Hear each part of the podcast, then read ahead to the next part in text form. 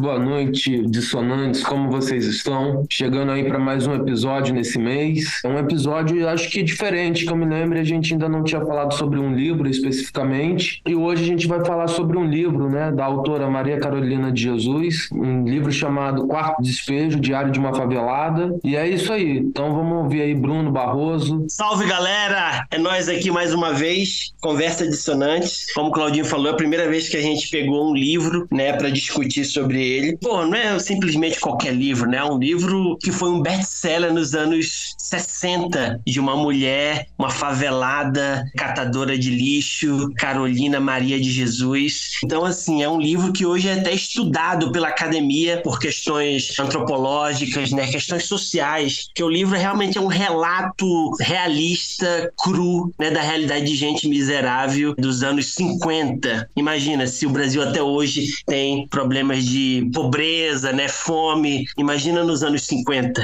né? Então é por aí. Um livro de extrema importância da literatura brasileira, né? Um livro de uma mulher negra, periférica, e que escreve ali as suas vivências, os seus sentimentos, né? Colocando ali. Acho que esse livro, como o Claudinho falou, nós nunca tínhamos falado sobre um livro específico, e acho que se tinha um livro que nós deveríamos iniciar realmente falando é esse. Pela simbologia que ele tem, pelo momento que nós estamos passando da comunidade negra brasileira, o levante são os temas, os debates são os temas. Eu acho que é importantíssimo que assim a juventude que ainda não tenha feito a leitura desse livro faça e compreenda o livro em si. E assim, é bem interessante, né, até para complementar o que o Barroso trouxe, esse livro, né, lógico que fragmentos, né, é, já foi utilizado, por exemplo, no Enem, né, já caiu em questão do Enem. Realmente, como o Barroso disse, né, ele é alvo aí da academia, principalmente nos estudos da antropologia, da sociologia, mas também da história, né, porque ali a gente tem uma fonte histórica, né, para pesquisar, lógico que a gente não pode tratá-la como fonte única, né, tem coisas a serem debatidas, outras fontes a serem pesquisadas, né, mas falando assim sobre o livro mesmo, né, eu separei ele em três tópicos, vamos dizer assim, que a gente de repente pode pensar. Primeiro que é o cotidiano da favela daquela época, né, porque ela apresenta vários elementos do cotidiano daquele contexto no qual ela vivia. O contexto histórico, né, em vários momentos tem passagens ali, por exemplo, ela falando do JK, logo no início do livro ela fala sobre o atentado da Rua Toneleiro, né? Ela fala assim... O Lacerda, né? Isso. Ela dá fatos históricos do momento, né? Isso, ela fala assim, pô, o Lacerda que deveria ter morrido, né? Não sei o quê. Ela tinha, assim, uma visão bem crítica, né? E a própria Maria Carolina com a questão da visão de mundo dela, né? Outro elemento muito importante do livro dela é a questão da memória, né? Que a gente também chegou a trabalhar em iniciação científica durante a faculdade.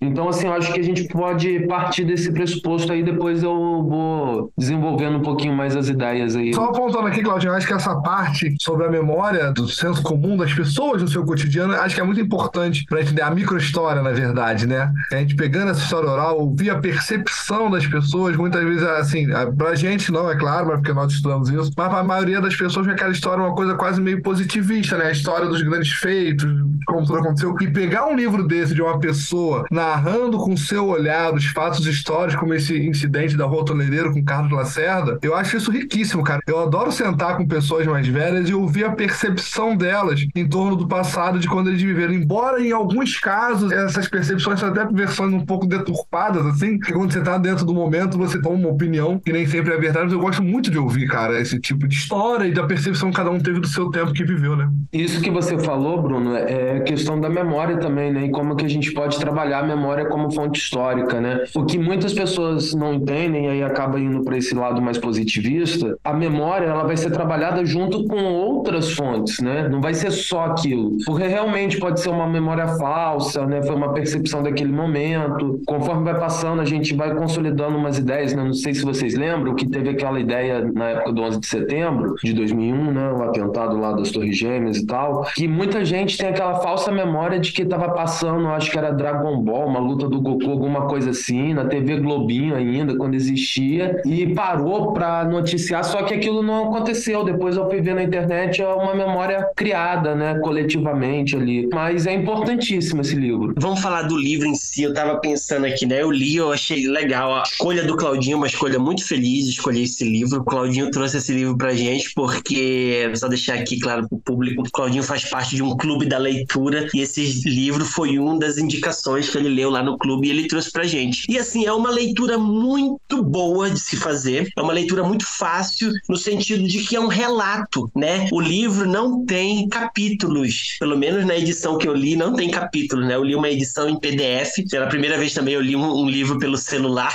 né? Mas deu certo. E é o livro que são datas, dia 15 de novembro. Hoje eu acordei, saí de manhã cedo para ir para catar lixo, papapá, papapá. As minhas crianças ficaram em casa dormindo, não tinha comida. Depois pesei o negócio, levei lá, ganhei dois cruzeiros, não sei, né, exatamente. Mas, mas sabe, é um relato do cotidiano duro e cruel daquela mulher, entendeu? E assim, a, a capacidade dela de escrever uma escrita tão fluente que dá vontade de você terminar o livro. Tanto que virou best-seller. Imagina, o livro de uma mulher, não sei se ela tinha terminado a escolaridade dela, mas ela era uma pessoa, né, com uma capacidade de escrita fenomenal, cara. E assim, muito fluente. No início do livro, na introdução, fala lá como foi que aconteceu, como foi descoberta a Carolina de Jesus, né? Um jornalista foi lá na favela para fazer uma reportagem sobre a cotidiano das pessoas e conheceu essa mulher, uma das mulheres que ele entrevistou. E a mulher, olha, eu gosto de escrever, né? Tem até uma fala dela assim: eu quando eu tô com fome, eu não fico brigando, eu vou escrever, né? Eu não fico com raiva.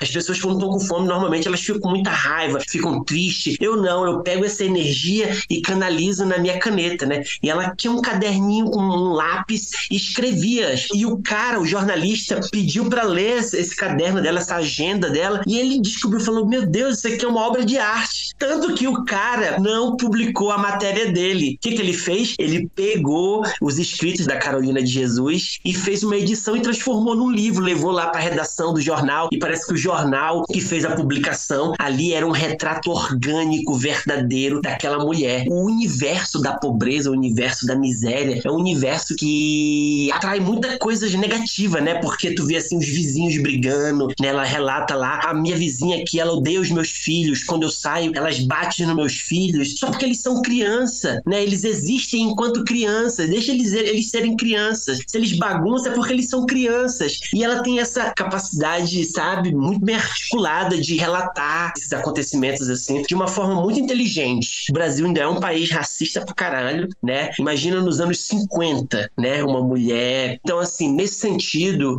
o livro, ele é uma arma poderosa. Ele é uma fonte histórica. A gente fala aí das fontes não convencionais, usa a fotografia, o cinema. A literatura, nesse caso aqui, é uma grande fonte, né? Seja para antropologia ou para os estudos sociais, né? Ou para a própria literatura. E a Carolina Jesus ela representa uma vertente dentro da literatura brasileira que é essa vertente marginal, não um marginal como Plínio Marcos, por exemplo, que é mais violento, é sexo, é briga, é prostituta, não. É marginal no sentido de estar à margem, mulher que passa fome, né? Vive abaixo da linha da pobreza. Eu achei fantástico o livro, Claudinho. Eu acho que é uma arma poderosa, as pessoas têm que ler esse livro. Depois eu fui pesquisar na internet também, eu vi que ela publicou mais dois livros em 1961 e 1963 e depois que ela morreu foram publicadas duas obras com os escritos dela que são obras póstumas. Pô, Barroso, eu fiquei muito feliz, viu, irmão. Eu até ia interromper ali rapidinho, só que eu fiquei assim fascinado com o seu relato. Você demonstrou aí que realmente gostou muito do livro, né? Então não quis interromper o seu raciocínio, mas assim, eu queria pontuar, foi muito importante também a sensibilidade do jornalista né? Muitos outros não teriam nem sequer dado ouvido para aquela mulher, né? E falado assim, pô, vou ler, vou ver esse livro. Ele se interessou, viu ali um potencial e foi desenvolvendo, né?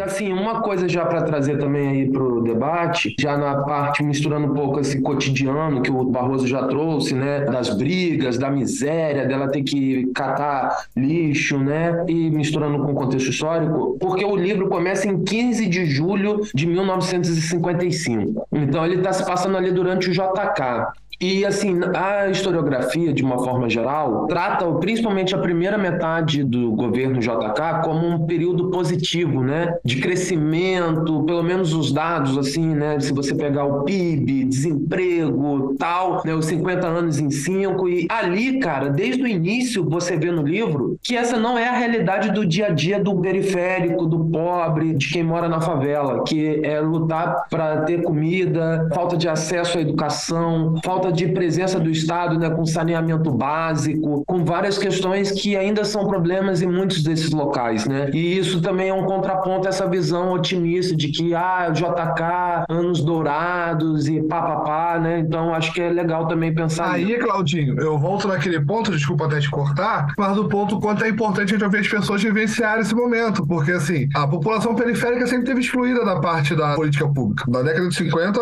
principalmente, como a autora mostra. E um ponto importante que eu queria trazer aqui, que é até um cruzamento com outro episódio que nós tivemos, que é o da Aida dos Santos, Mulher Negra Periférica também. A autora do livro, por exemplo, ela teve os seus livros publicados nos Estados Unidos, no Uruguai, e ela não recebeu os royalties por isso. Vocês sabiam, né? Na pesquisa. Então, assim, gente, o Barroso trouxe a potência do livro, o quanto isso é, a importância hoje também, até a nível acadêmico, como vocês já falaram, para trazer, para poder compreender como que a pessoa periférica vivia naquele momento, naquela situação. E é que a gente tem que entender que a mulher negra naquele momento não recebia pelo seu trabalho. Ela, ela lança, como vocês falaram, um jornalista tem uma sensibilidade de pegar e ver que ele tinha uma potência nas mãos, um relato de uma forma, de uma destreza na escrita tão grande, porque assim, você relatar o simples é muito difícil. Você transcrever o simples é uma dificuldade imensa. Você ser sucinto em transcrever o simples, então, é uma loucura. Escrever é muito difícil. E você pega uma pessoa, uma escritora brasileira que consegue fazer um texto do seu cotidiano, passando pelo contexto geopolítico do momento, gente, é coisa de gênio. E ainda assim, por ser uma mulher negra periférica, ela não conseguiu receber o devido pela sua obra. Além disso tudo, ainda mais incrível a escrita dela, porque ela fez através de um diário, né? Era um diário. Então ela vai colocando a data ali, ela vai colocando e aí ela coloca tanto situações dela, né, do cotidiano dela. Aí, por exemplo, tem vários assuntos também que podem ser abordados a partir, né, disso. Porque ela fala da relação com a vizinhança dela. A maior parte dos casos é uma relação traumática, uma relação de conflitos, violência doméstica que ela acaba ouvindo, que ela vê, né, de alguma forma ela presencia. A questão que a gente tem muitas vezes de uma visão saudosista do passado, porque, por exemplo, ela fala, né, que hoje a gente tem muita visão, eu, por exemplo, que ainda estou na escola pública, né, dando aula, tipo, ah, porque a menina, o menino agora. E isso também é uma visão preconceituosa de uma parte da população, né? Porque, como é, são jovens periféricos, aí já associa né, o funk, a libertinagem, ao sexo, à gravidez. E sim, acontece, não estou falando isso, mas nas festas dos ricos também tem adolescente bebendo e não tem a mesma abordagem, né? Mas de qualquer forma, ela fala né, de meninas de 15 anos naquela época que não tinham hora para voltar, que andavam com meretrizes e tal. Ela, moradora de uma favela, ela queria o fim da favela, né? Ela achava que era um problema a favela. Engraçado uma visão que ela tem, né, também, que ela acha os homens mais delicados do que as mulheres na favela, né? Que tratam ela com mais educação, com mais respeito. Lógico que tem alguns que também são violentos com ela, mas tem isso, né? O racismo que tinha naquele contexto na favela, transcrevi também, né? Tem uma parte que ela fala, né? O racismo dentro da favela. Uma menina a chamou de negra fedida. Então, assim, são elementos que estão ali no cotidiano da vida dela, da, da vizinhança, que ela vai retratando também. Não, uma vida repleta de traumas, né? Você vê ali na biografia dela, em um momento, a mãe dela foi presa por acusação de roubo, sem ter roubado, né? Ela trabalhava na casa de um médico, onde até ela poderia fazer leituras e depois engravidou e foi demitida. Você vê assim, né? A restrição de direitos, a mulher não poderia engravidar, senão perderia o emprego. Então ela trabalhava num local, foi demitida por ter ficado grávida, ao sair não conseguiu se reinserir no mercado de trabalho, teve que trabalhar catando papel. Então, assim, você vê o contexto, né? A dificuldade da mulher negra que vem perpassando os anos e hoje em dia a gente consegue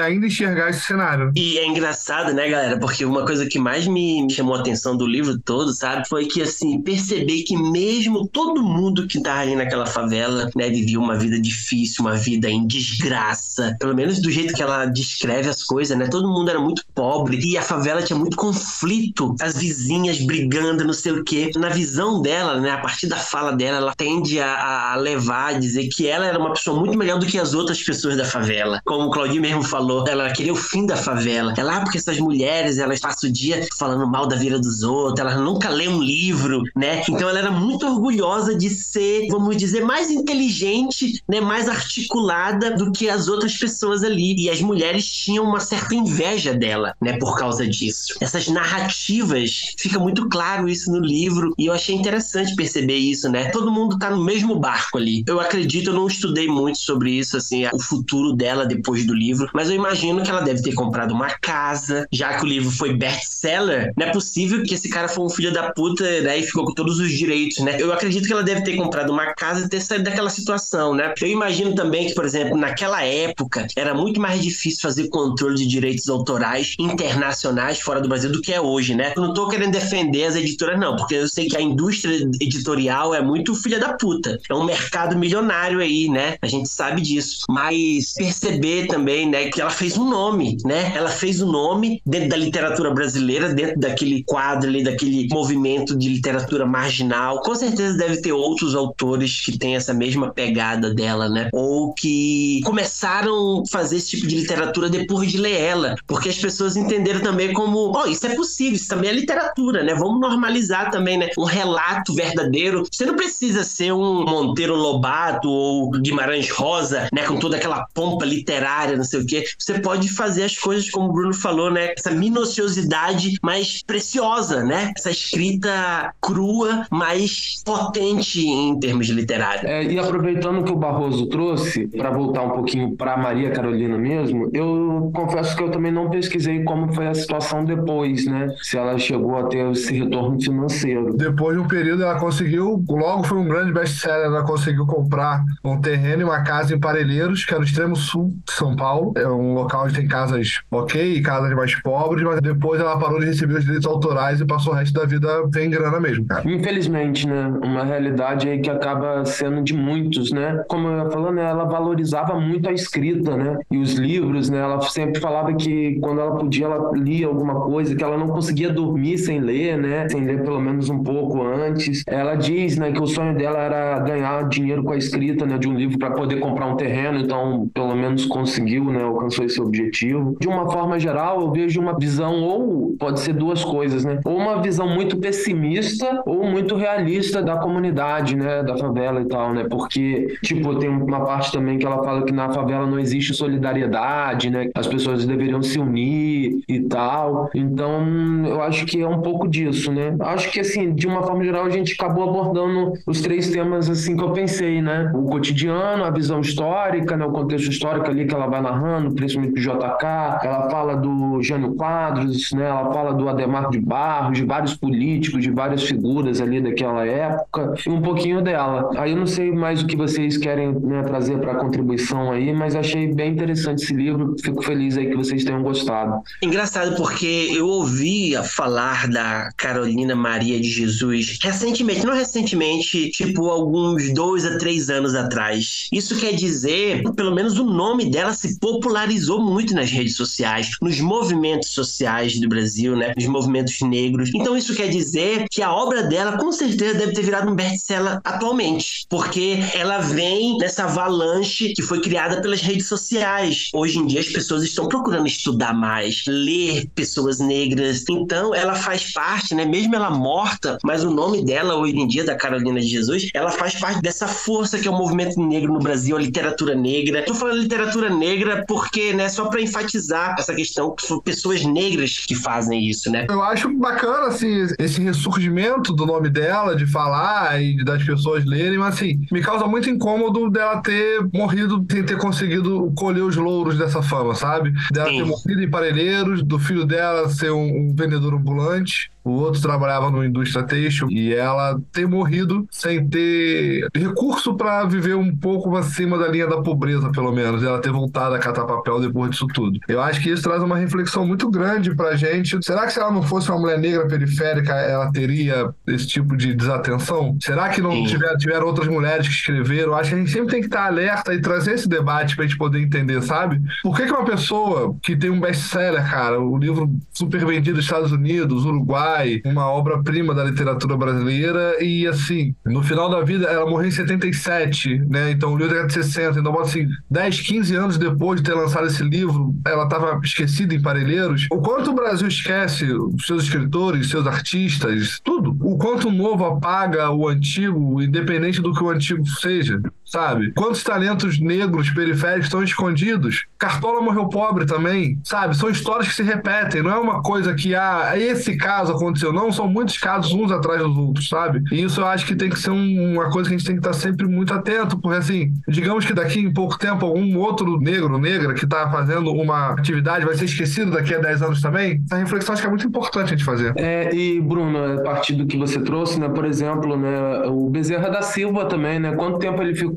né, sem ser escutado, né, marginalizado, e também quantas pessoas, negros, brancos, também pobres, de periferia, de favelas, que não foram de alguma forma ouvidos porque Bezerra da Silva pegava essas letras que um padeiro, que um mecânico fazia e cantava, né? Então, são reflexões importantes realmente, né? Eu fico pensando assim, né, que a família dela hoje, os descendentes, talvez os netos, eles estejam recebendo os direitos autorais, né? Porque eu tenho certeza que hoje em dia o livro dela tá vendendo pra caramba, entendeu? Eu ouço muito falar do nome dela. E a gente sabe que uma obra ela vai para domínio público depois de 70 anos da morte do autor. Tudo que se for vendido depois que, que for para domínio público pertence à editora. A família não ganha mais nada. Então isso é mais um baque, né, Bruno? Porque a gente sabe que 70 anos passa tão rápido. Né? Se ela morreu em 77, já tem quase 50 anos aí da morte dela. Logo, logo, a família também vai deixar de, de receber se existe algum direito autoral, algum royalties. Pois é, cara. É. muito complicado. Vou dar um exemplo aqui da Neuza Borges, atriz, né? Que constantemente aparecia falando que precisava de emprego para trabalhar. Ah, cara, não, não me chamam mais pra produção nenhuma, tal. Cara, e ela, uma atriz que fez várias tramas, TV aberta, Rede Globo, novela. Você não vê, por exemplo, uma atriz, uma Suzana Vieira reclamando que quer trabalhar, sabe? Isso é um empecilho que a população negra tem, de atrizes, de escritoras e que passam por esses problemas. Só para complementar aqui, pelo que eu vi, Barroso, não é somente a questão da rede social, né, que realmente tem os pontos negativos, mas também tem os pontos positivos. Então tem muitos podcasts, youtubers que falam hoje em dia sobre literatura também. Pelo que eu li, na verdade, ela foi redescoberta, acho mais academicamente, depois foi rompendo essa linha, né? Se eu não me engano, acho que foi por causa de uma questão do Enem mesmo. E aí começou a ser mais estudada e tal. E aí outras pessoas começaram a ouvir um pouco mais sobre Carolina Maria de Jesus, né? Mas é isso. Então é um livro importantíssimo, é um livro gostoso de ler, assim, no sentido de que é fluido, né? Lógico que causa ali muito desconforto em vários momentos, porque ela narra situações muito complexas, dependendo do que a pessoa que leu já viveu, deve trazer gatilhos importantes, né? Também acho legal falar isso, né? No sentido, sim, de alertar, né? Que as pessoas saibam disso, que é um livro que vai trazer situações delicadas, vai trazer situações que você vai refletir, mas é isso. Então, assim, que a gente possa ter um olhar, né, para as obras de pessoas que são marginalizadas, né? E para finalizar, eu quero só indicar até um podcast chamado Existo. Não sei se vocês já ouviram falar. É de um jornalista, acho que da Globo, que foi demitido e tal. Ele criou. E ele tá ouvindo histórias de pessoas que são marginalizadas e que, para a maioria das pessoas, são invisíveis, entre aspas, né? Moradores de rua, são pessoas trans, nordestinos que vieram para São Paulo e sofrem com a xenofobia. Fica aí a dica também. Pois é, galera. Então, assim, eu espero que vocês procurem o livro Quarto do Despejo, O Diário de uma Favelada, da Carolina Maria de Jesus, porque é uma obra importante, né? Só a gente já falou várias coisas aqui, mas a gente pode dizer que é uma obra, a importância se dá justamente pelo testemunho da vida real de uma pessoa que mora na favela catadora de lixo nos anos 50, amplia aí a questão da diversidade de vozes, né? Uma pessoa negra, pobre, denuncia a desigualdade social. É um livro que inspirou muitos movimentos sociais, virou um documento, é um livro pop hoje em dia, né? É o reconhecimento de uma literatura que até então não era do grande público, né? Uma literatura marginal, né? Uma literatura da humildade, vamos dizer assim. Nem sei se eu que tô criando isso, né? A humildade no sentido de que é um livro sem muita pretensão ficção pomposa, literária, é um retrato real, cruel da vida de uma pessoa que mora numa favela nos anos 50. Então, assim, vá atrás, né? O livro tem 170 páginas, né? Um livro rápido, fluido, que você pode ler, curtir. Te garanto que você vai sair desse livro mais inteligente do que você já é, tá bom? Eu queria fazer um fechamento crítico aqui, falando que esse livro, como o Cláudio citou, retornou da, das áreas acadêmicas, né? De renascer, de reler, né? Trazer de volta à tona. E eu acho que é muito importante que a gente traga também que, assim, que a academia pare de ver essa parte só como figura de estudo, né? Porque se você pega esse livro, você lê ele, você vê muita similitude com as datas atuais, 60 anos depois. Você pega ali, saindo do Maracanã, Radial Oeste, você pega ali a Visconde de Niterói, passando pela Mangueira, que você vai descendo ali para a zona norte do Rio. Você vai ver as pessoas catando lixo, mulheres negras, com uma feição bem parecida com a autora do livro. Então, 60 anos depois, será que é pra gente estar no mesmo lugar ainda? As favelas é para estarem da mesma forma ainda? E assim, quando que a gente vai andar? Quando vai ter um passo à frente? Será que daqui a 60 anos eu vou ter que abrir o. Provavelmente não vou estar mais vivo, mas alguém vai abrir o quarto de despejo, vai olhar para o lado e vai ver um cenário exatamente igual? Então a gente tem um debate muito maior sobre isso, trazer uma reflexão mesmo, porque a gente pega, lê tudo isso fala, tá tendo um conflito político, Carlos Lacerda tomando um tiro lá na toneleira, mas por conflitos políticos, uma mulher negra favelada catando papel, sendo roubada dos seus direitos do que ela escreveu, morrendo à margem da pobreza, e 60 anos depois as mulheres negras continuam vivendo e morrendo da mesma forma. É um fechamento forte né, e necessário. E nossos ouvintes, se você gostou, manda para um amigo, se não gostou, manda para um inimigo. Tchau, tchau e até o próximo mês. Valeu, galera. Tudo de bom. Tamo junto. Valeu, rapaziada. Mês que vem tamo aí. Um abraço a todos. Valeu.